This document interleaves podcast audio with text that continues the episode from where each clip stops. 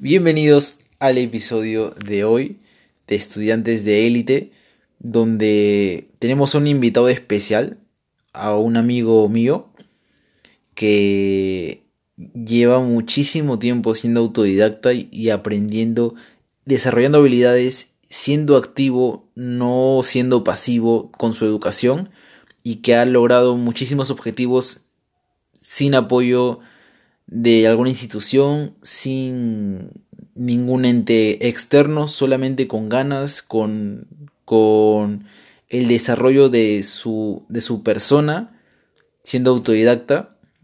Y lo, voy a y lo voy a presentar a continuación. Se llama Roberto Carrasco. Brevemente tiene un podcast igual que yo. Y nada, dejaré que se presente, que después él mismo va a comentar acerca de, de lo que ha desarrollado y todo. Adelante, Roberto. ¿Qué tal, Pedro?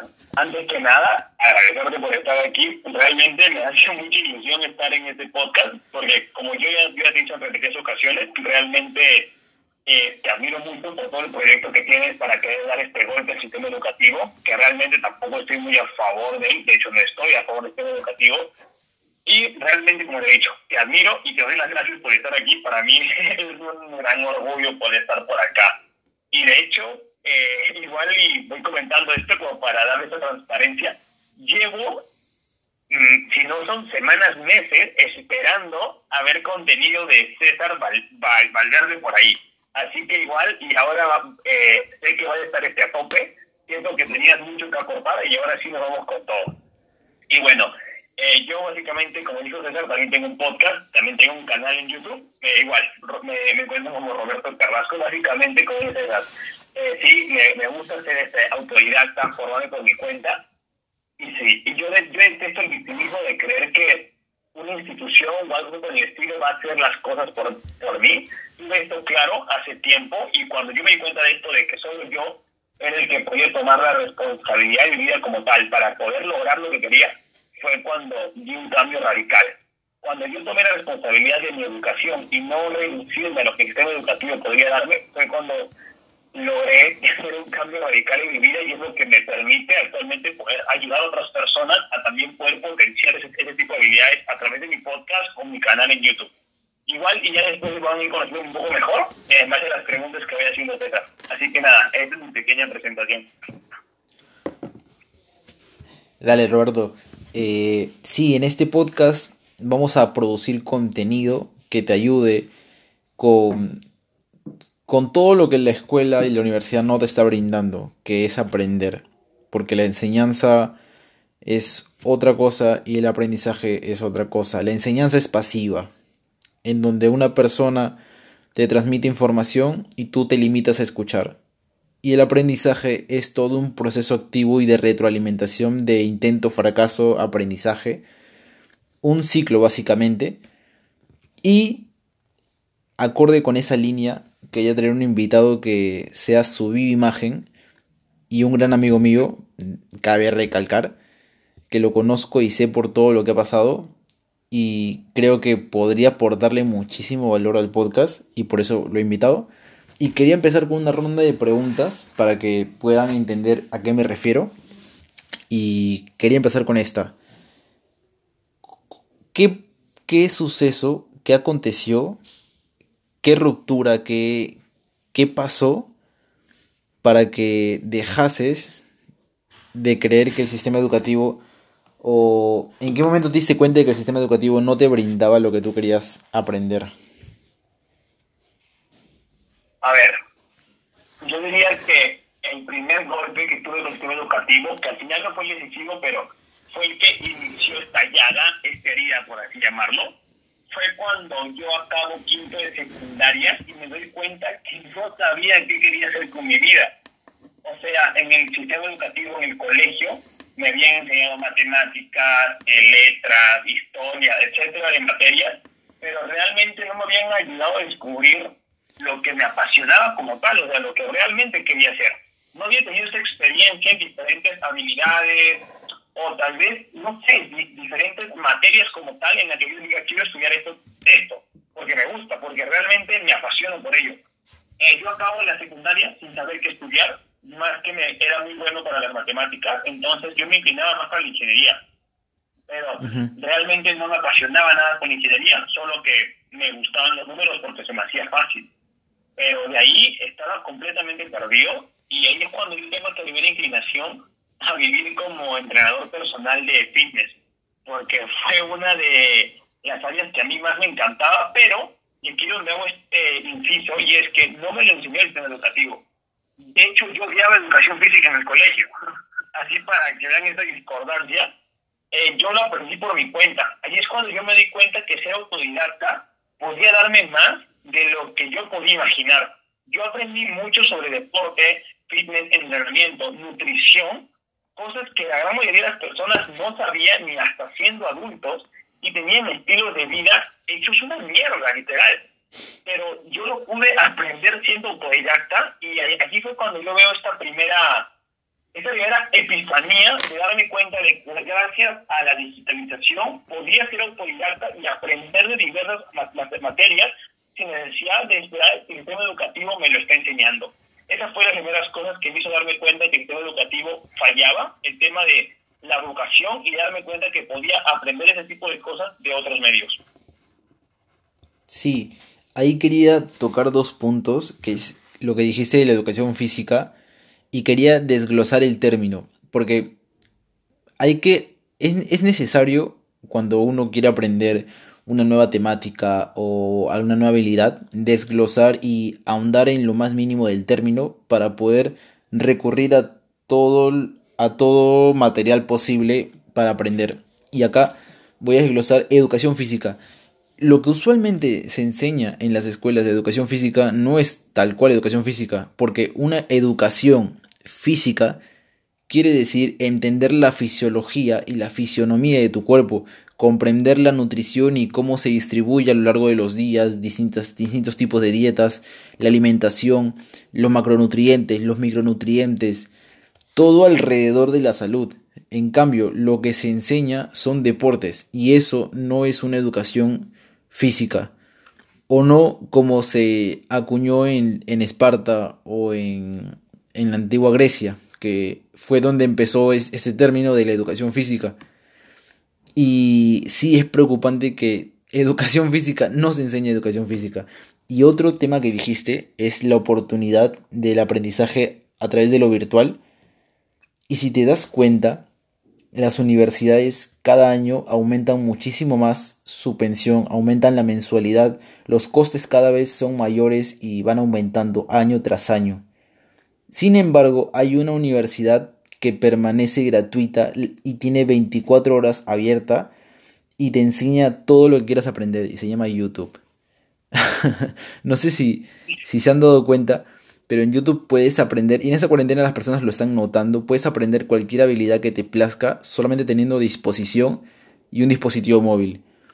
Puedes aprender desde cocinas, puedes aprender, puedes aprender recetas, a programar algún tipo de aplicación, algún tipo de programa, puedes aprender a bailar algún tipo de danza, puedes aprender salsa, puedes aprender a bailar merengue, eh, tango, puedes aprender lo que se te dé la gana.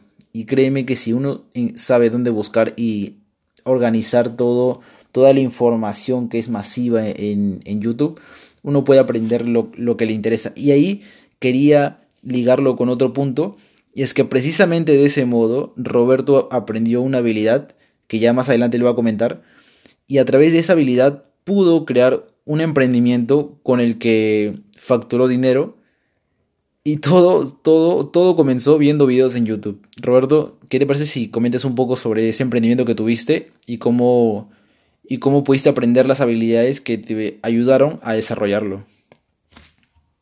Sí, claro. Antes de pasar a parte, quería complementar un poco lo, lo del concepto de educación física porque creo que tú sabes de que a mí me apasiona mucho el tema del deporte y también quería complementar un poco eso. Claro. Es el tema de que igual, concuerdo con lo que dices, que el término de educación física está mal utilizado hoy en día en el colegio. Realmente no nos dan educación física real. Si, remontamos otra vez, como tú dices, a, a Grecia, donde comenzó esto, la educación física era completamente diferente. Eran entrenamientos reales, nos preparaban de verdad, pero al fin de la parte importante era que era entrenamiento físico y mental, porque en la antigua Grecia la preparación no era solo física, sino también comprender cómo funcionábamos, pero más allá de ir de la parte física, también a la parte mental, que juega un papel fundamental también para una preparación física. Solo quería complementar esto que para mí era interesante. Y ahora sí voy a esta parte de mi autodidacta con un emprendimiento. Bueno, eh, básicamente yo cuando comienzo a ser autodidacta en el tema fitness, llega un punto en el que yo digo, vale, eh, ya me encanta esto, pero ¿cómo puedo en algún momento poder vivir de esto? O sea, me encanta, pero sé que como entrenador personal en mi país me voy a morir de hambre. O sea, tampoco quiero morir de hambre, quiero vivir algo que me gusta, pero sin morir de hambre. Entonces yo digo, ¿cómo puedo llegar a un punto medio en el que pueda hacer lo que me gusta y generar buen billete? Entonces comienzo a investigar y me doy con esto de los famosos negocios digitales.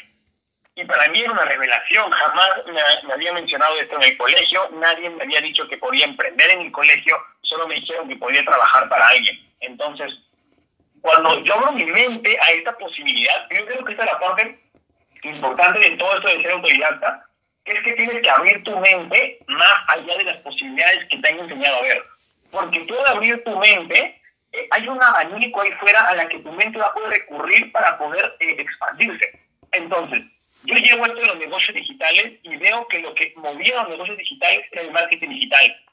Pero hablamos de un buen marketing, ya nada de la universidad, de, publicidad en periódicos, televisión, nada. Hablamos de cosas reales.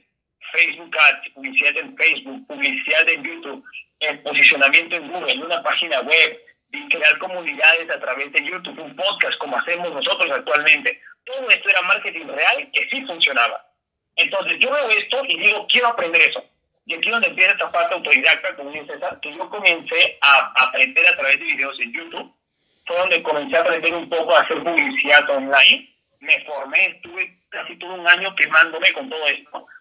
Y bueno, llegó el punto donde aprendí dando de esto, que lancé una tienda de e-commerce vendí, comprendí cómo funcionaba todo esto a, través del prueba y error y después comencé a ofrecer estos servicios de marketing digital hacia otras empresas y cobraba por ello y ese fue este primer emprendimiento gracias a ser autodidacta como ya César. Eh, igual no necesité una capítulo universitario ni nada para poder facturar, más que meramente las ganas de querer aprenderlo, lo aprendí y lo vendí al mundo y lo moneticé. Y esto es básicamente lo que hice con el primer emprendimiento. Claro, sí.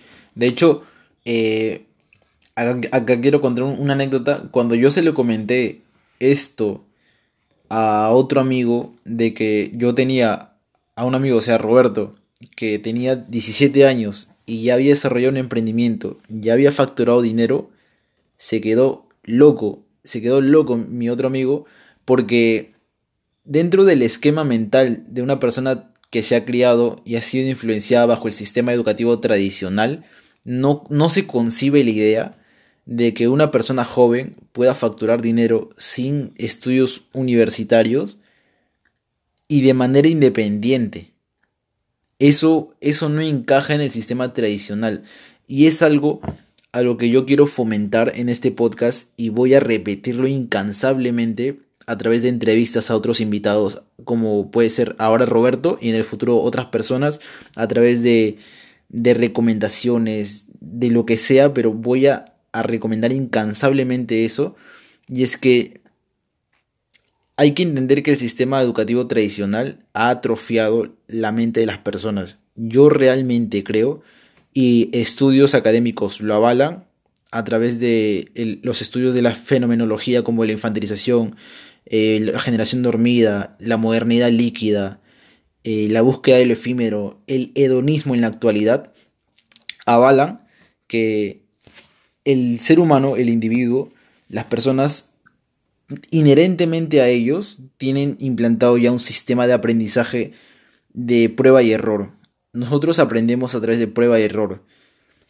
Y quiero poner de ejemplo, acá antes de pasar con la siguiente pregunta, Roberto, de cómo creen que las personas, cómo creen que los gobiernos dejan que las personas manejen eh, y tengan una licencia.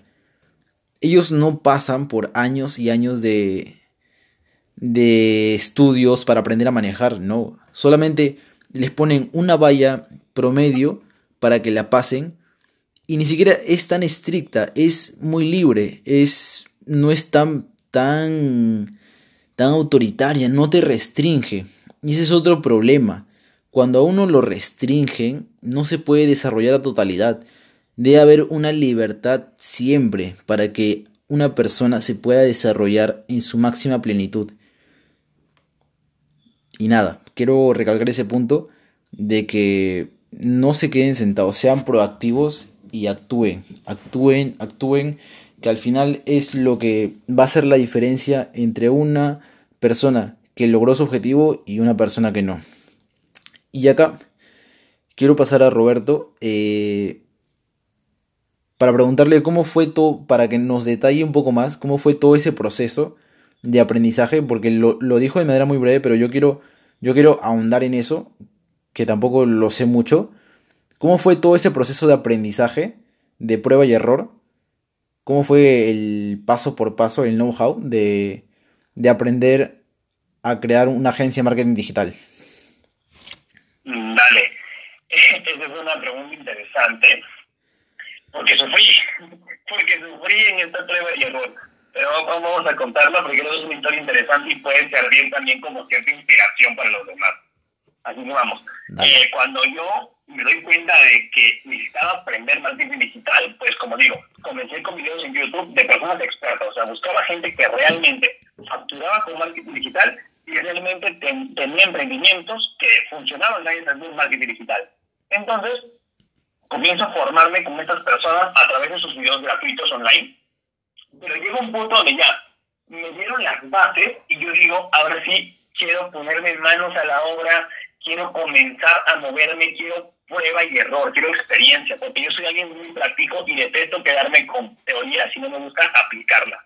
Entonces, aquí es cuando yo me lanzo y abro mi primera tienda de e-commerce, eh, una tienda online, para poner unas de palabras más simples, y comienzo a hacer publicidad en Facebook, vendo los productos y me voy para mi sorpresa de que no vendo nada.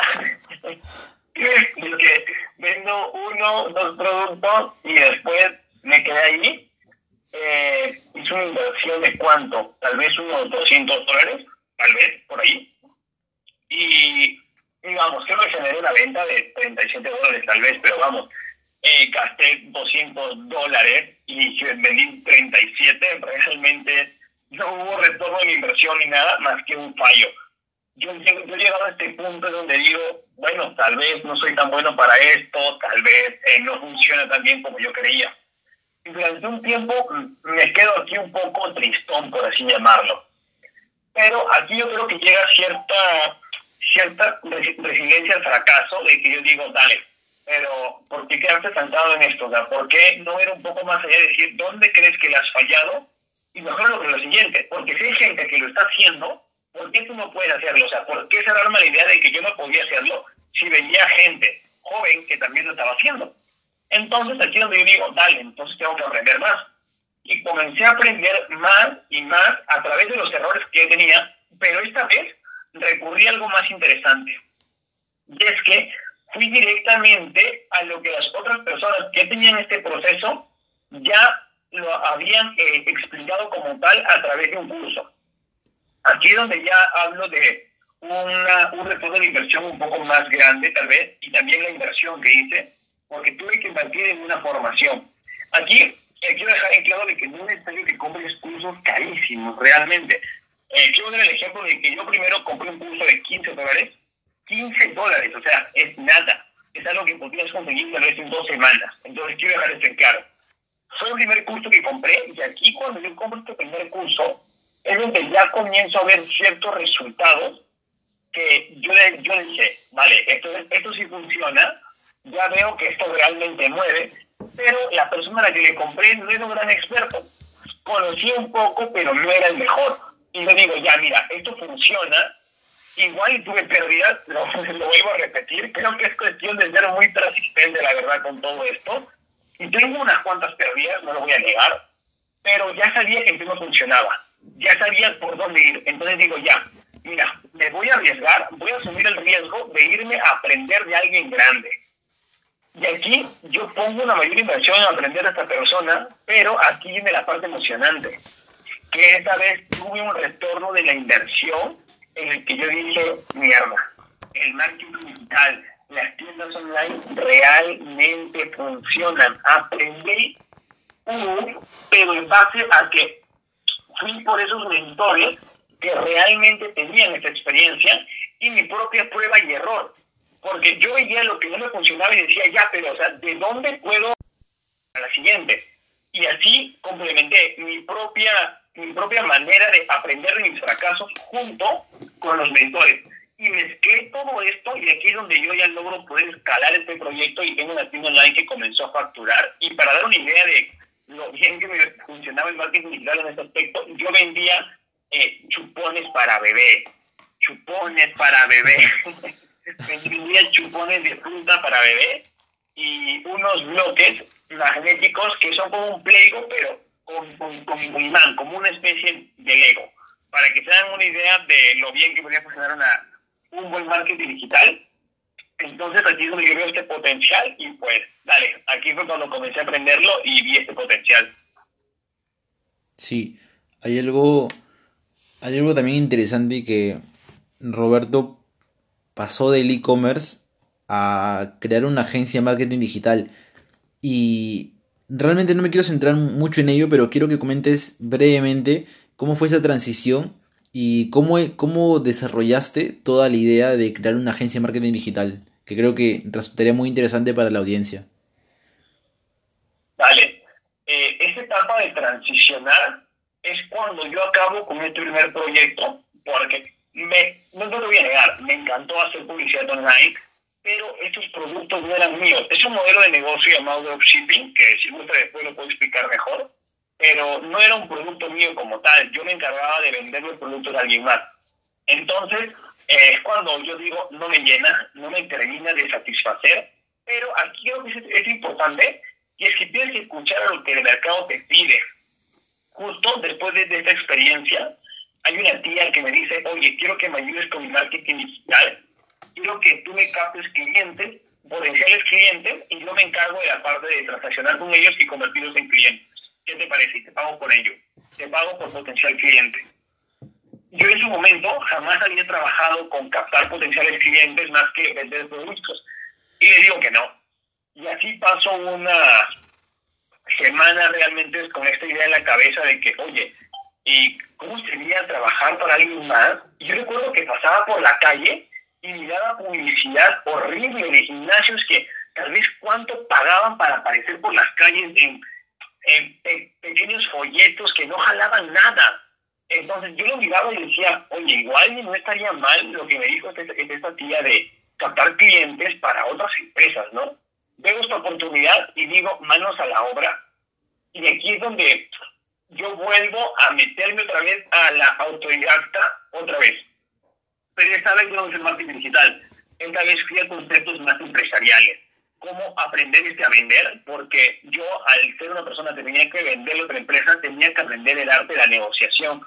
Entonces, esta vez fui por libros, por videos que me enseñaran a negociar, por ejemplo. Y también fui con algunos temas para encontrar un nombre para empresa, logo y todo esto, pero al final creo que mantuve la, misma esencia de ser autodidacta, pero esta vez con los temas que requería comentar este proyecto. Y básicamente es cuando yo digo, bueno, vi la oportunidad y comencé a crear todo. Sí, eso que hace un rato mencionaste me parece muy importante porque eh, precisamente hoy, hace un par de horas, yo estaba viendo una charla que dieron en México de TED Talks en el que mencionaban un concepto que se llama el ciclo del aprendizaje tradicional, en el que al parecer por un periodo de 24 años, al menos eso es lo que dicta lo, lo tradicional, lo esperado, por un periodo de 24 años tú asistes al sistema educativo, eh, primaria, secundaria, universidad, etc, etc, etc, y los años, los años restantes los dedicas a tu enfoque laboral. Y hay un error gravísimo que es que las personas se conforman con ello, porque creen, por tener un título, por, por tener por un par de títulos, ya no necesitas reaprender o volver a aprender sobre la marcha. Creen que una vez titulado ya, ya te puedes desempeñar muy bien en el puesto que sea o desarrollando el proyecto que quieras. Y es que lo que mencionaban en la charla es que el, el ciclo de aprendizaje debería ser otro. Por un periodo de... Yo diría que hasta 14 años, ¿eh? Mi... Yo postulo que con 14 años basta, basta y sobra para permanecer en el sistema educativo. Una vez llegados los 14 años, una, una vez llegados los 15 años, perdón, llegados los 15 años, comienza la otra etapa que sería el mercado laboral. Y ahí el documental o la charla hace un charla en realidad hace un inciso en que no es lineal, no es, no es una vida lineal en el que estudio y sigue el mercado laboral, no. Una vez acabado ese periodo de 14 años y, empiezan, y empiezas a partir de los 15, es un ida y vuelta en el que emprendes un proyecto, por ejemplo, estudias por dos años marketing digital, como Roberto, que bueno, porque bueno, Roberto es un poco menos, estudias un año marketing digital, creas tu emprendimiento de marketing digital, eh, le haces marketing digital a otros, a, otras, a otros emprendimientos a otros negocios de tu zona y pasado ese periodo te pones a aprender finanzas. Aprendes finanzas y te pones a trabajar en algún tipo de consultora en el área de finanzas.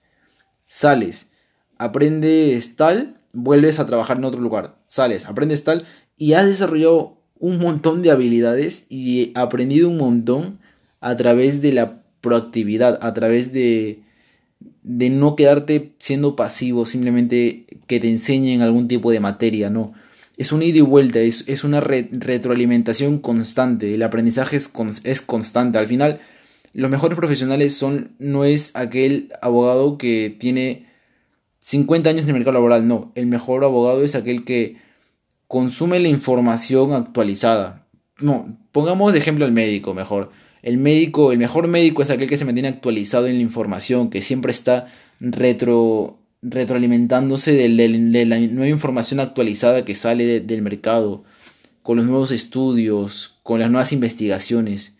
Y eso, que, y eso es algo que quiero recalcar en Roberto, que él aprendió y inmediatamente tomó acción. Una vez tomó acción y concluyó ese periodo de emprendimiento, su primer proyecto, volvió a estudiar un poco más sobre otro tema, ahondó mucho más en marketing digital, inició su siguiente emprendimiento que fue su agencia de marketing digital, que por cierto fue muy buena en su momento, que ya lo concluyó, y ahora está con otro proyecto que también quiero que comentes un poco sobre él para que para que puedan saber un poco más los oyentes sobre lo que estás desarrollando ahora? Sí. Eh, bueno, eh, a mí me gustaría recalcar, bueno, recalcar, no, complementar un poco esa parte de la que de que tal vez el sistema educativo debería acabar como a los 15 años y después de estar experimentando diversas etapas laborales, ser un poco este proactivo. A mí me parece genial esta idea por el hecho de que como digo, yo acabo en el sistema educativo de secundaria sin saber qué hacer con mi vida, o sea, no, no tenía experiencia en nada.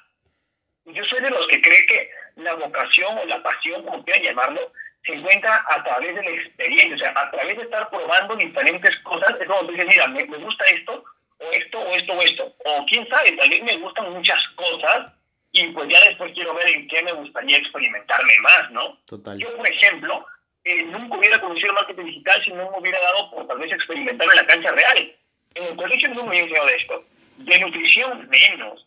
Eh, realmente, audiovisual tampoco. Yo actualmente también una de las cosas que más me gusta es la parte de audiovisual. Grabar videos, es una de las cosas que me gusta, iluminación. Eh, hay tantas cosas que he ido aprendiendo durante este proceso en el que he estado, como tú dices, en el mercado laboral, siendo proactivo, trabajando en diversas este, etapas y aprendiendo, en la que yo digo, ahora sí tengo claro cuál es mi pasión como tal.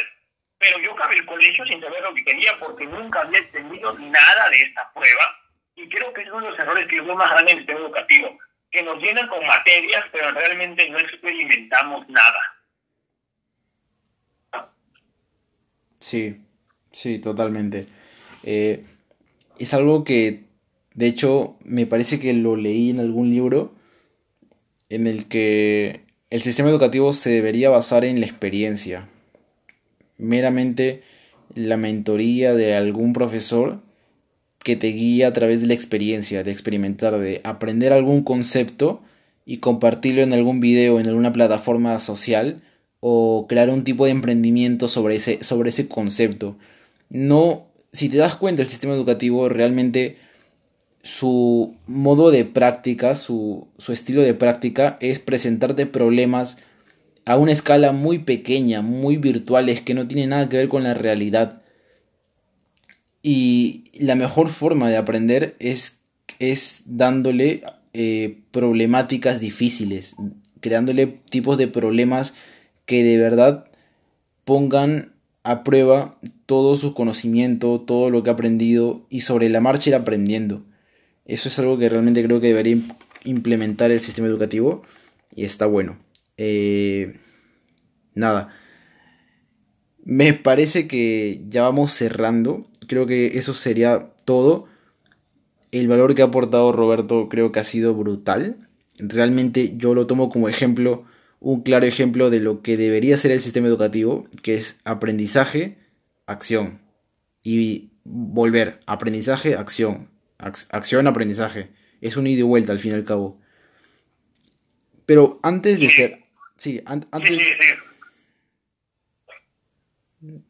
Dale, Roberto. Sigue, sigue.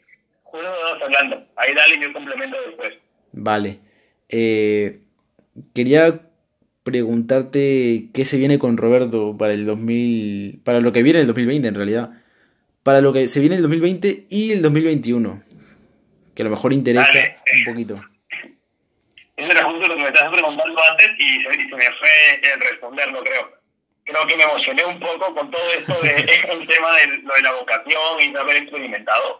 Pero bueno, eh, básicamente se podría ir diciendo que mi proyecto principal como tal es lo que hago con mi canal de YouTube y mi podcast Después de la agencia me di cuenta que no me llenaba tanto como persona, sentía que sí, me dio el dinero, pero me, me faltaba ese, mm, que no sabía explicar, pero tú sientes un vacío interno en el que sientes de que realizar esa actividad no te llena como tal, no enganchaba con mi propósito en la vida.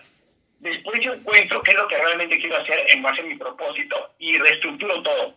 Y ahí es cuando comienzo con mi canal en YouTube y con mi podcast que básicamente ahora lo que yo quiero es poder eh, hacer eso que yo pude en cambio de mentalidad, acciones y todo, con inculcarse en otras personas, darles esta mentalidad, potenciar su máximo como persona. Y es una de las cosas en las que yo más estoy trabajando. Actualmente mis proyectos van muy orientados hacia, hacia ese punto, de poder liberar el máximo potencial de las personas a través de la mentalidad correcta. Y así es el punto donde voy, con mi canal en YouTube, mi podcast, pero dentro de ello eh, estoy haciendo un nuevo proyecto que yo creo que también inculca mucho esto. Como comenté al inicio, soy un gran fanático del tema del, deporte, la nutrición, el fitness en general, porque yo creo que el deporte, y eso lo he comentado contigo varias veces, César, que creo que me has dado la razón completamente, porque yo creo que el deporte y el comer sano es la base de todo. Disciplina, perseverancia, constancia, compromiso, autoestima, te da realmente todas las bases físicas y mentales para poder afrontar la vida. Es como que te da esta base de poder aguantar todo lo que se viene. Es que el camino de ser autodidacta, yo, quiero ser un poco realista de mi experiencia, no fue fácil. Yo muchas veces quise rendirme y tirarme hacia atrás cuando estaba estudiando por mi cuenta y lanzándome a emprender y escalar proyectos. Yo me quise tirar hacia atrás. Y yo creo que si no hubiera tenido esta mentalidad gracias al deporte y a la buena alimentación, realmente me hubiera quedado atrás en todo este proceso y me hubiera rendido en cualquier momento. Y entonces, este último proyecto, ya para ir cerrando, eh, básicamente va hacia este tema. Uno de los últimos proyectos que estoy trabajando actualmente es sobre nutrición, más que todo. Ya después lo escalaré un poco a la parte de entrenamientos, pero quiero enfocarme en implementar esta mentalidad que te plasma el deporte y la buena alimentación en las personas. Y voy mucho a esto. Actualmente tengo un proyecto que va muy involucrado en la nutrición, que estoy trabajando en ello y que ya después habrá más noticias sobre ese proyecto conforme lo vaya escalando. Que es básicamente lo que estoy haciendo, poder inculcar estos buenos hábitos saludables en las personas para ir trabajando esta mentalidad en ellos. Brutal, buenísimo, buenísimo. Ya saben, si les interesa un poco sobre el proyecto, eh, me escriben a, la, a mi Instagram, que está ahí en la, descripción del podcast, y les, y les comento un poco más sobre el proyecto de Roberto. Bueno, Roberto, ¿te, ¿te, parece si te despides rápidamente para yo concluir el podcast? Sí, sí, dale. Eh, bueno, para cerrar también quisiera agradecer a todos los que dedicaron a esta parte del episodio. Realmente creo que sido un episodio largo. No, no tengo la hora exacta. Igual César nos, nos la dice luego. Igual, yo quiero cerrar dando las gracias por habernos escuchado hasta este punto. Y bueno, más que todo, quedarnos con este punto de que expandir la mente más allá de lo que nos han impuesto, que es el sistema educativo. Poder ver más posibilidades, ser proactivos, experimentar y realmente poder darnos cuenta de que hay mucho que aprender ahí fuera que reducirnos meramente a lo que nos enseña el sistema educativo. Creo que yo me quedo con esto realmente y le doy las gracias también a César por haberme traído aquí.